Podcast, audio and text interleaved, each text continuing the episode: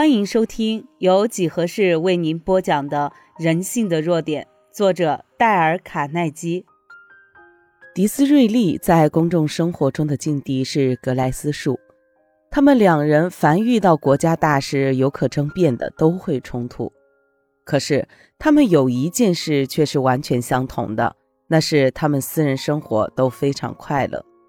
格雷斯树夫妇俩共同生活了五十九年美满的生活。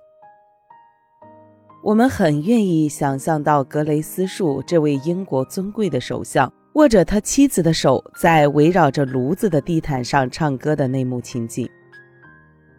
格雷斯树在公共场合是个令人可怕的劲敌，可是在家里他绝不批评任何人。他每天早晨下楼吃饭。看到家里还有人睡着尚未起床时，他会运用一种温柔的方法，以替代他原有的责备。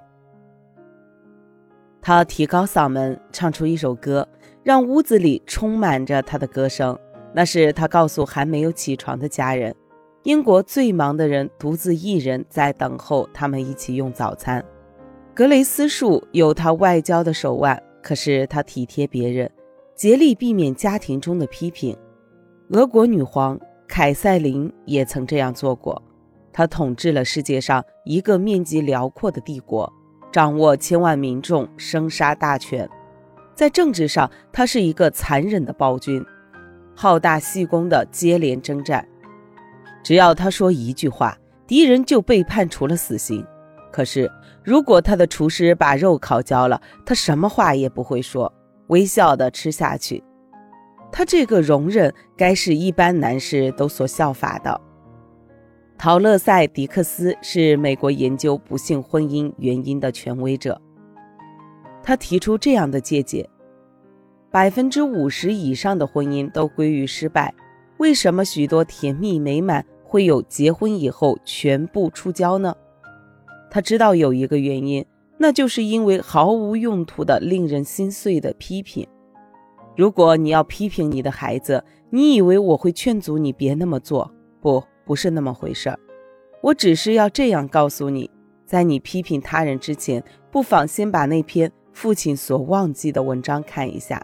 这篇文章是在一本家庭杂志评论栏上刊登出来的，我们所获得原著的同意，转载在这里。父亲所忘记的是一篇短文，却引起了无数读者的共鸣。也成了谁都可以翻印的读物。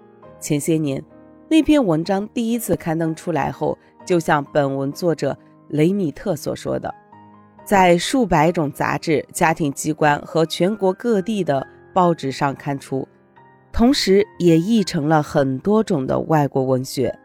我曾答应数千万人拿起这篇文章，在学校、教会和讲台上宣讲，以及不计其数的空中广播。而使人感到惊奇的是，大学杂志采用，中学杂志也采用。有时候，一篇短文会有奇异的效果出现，而这一篇就是如此。我儿，你静静地听着，我在你酣睡去的时候这样说。你的小手掌压在你的颊下，金色的头发给汗水粘贴在你的额头。我悄悄地进来你的房里，那是几分钟前。我在书房看书的时候，突然一股强烈的回忆，激动了我的心，使我失去了抗御，使我感到内疚的来到你的床沿。孩子，这些早我所想到的事，我觉得我对你太苛刻了。你早晨穿衣上学的时候，你用毛巾轻轻擦下脸。我就责备了你，由于你没有把鞋湿干净，我也责备了你。当我看到你把东西乱丢在地上时，我也大声地责备了你。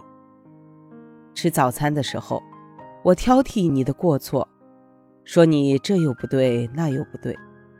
你把匕首搁在桌上，你在面包上裹上奶油太多。当你开始去游戏。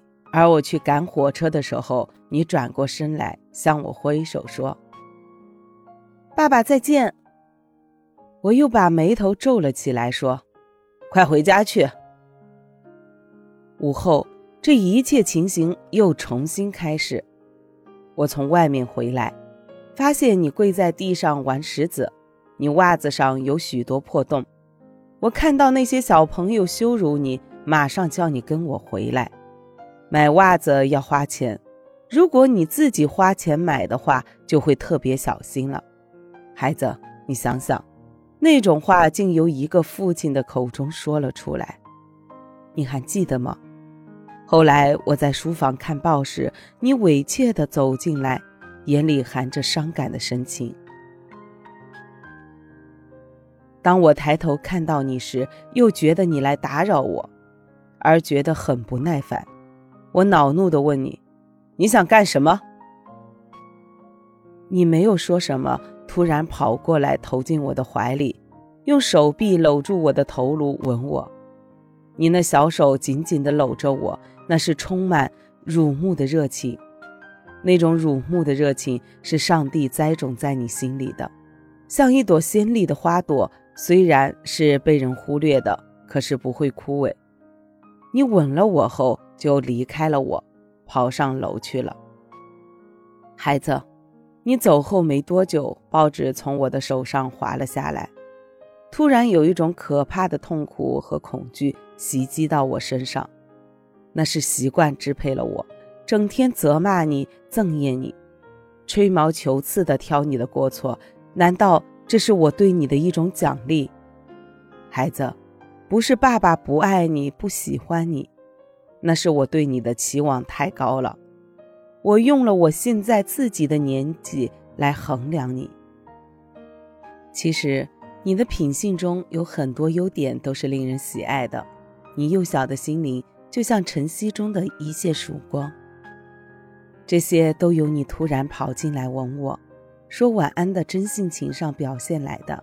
孩子，在这寂静的夜晚，我悄然来到你的房间里。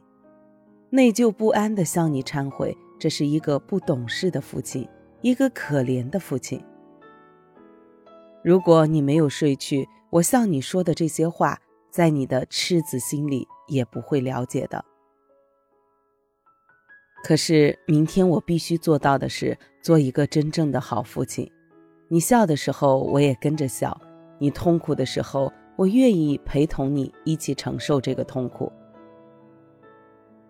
当我有时沉不住气来要责备你时，我会咬住自己的舌头，把这些话阻止下来。我会对自己不断的这样说：“是的，他还只是一个幼小的孩子，他还是个小孩子。”我恐怕自己已经把你看作一个成年人了。我现在看到你疲倦的酣睡在小床上，现在我明白过来了，你还是个小孩子。昨天你还躺在你母亲的怀里，把你的脸依偎在她的肩上。是的，你还是个眷恋慈母爱抚的小孩子。我对你的要求实在太多了，太多了。所以，如果你要保持自己家庭的美满快乐，记住第三项规则，那就是不要批评。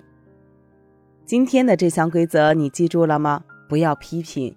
不要批评你的伴侣，不要批评你的孩子，不要批评家里边的每一位成员，这样我们就可以保持美满幸福的家庭。请在评论区留言，因为你的留言对我来说很重要。本集已播讲完毕，右下角的点赞、评论、分享也是对几何最大的支持。欢迎你继续收听下一集内容。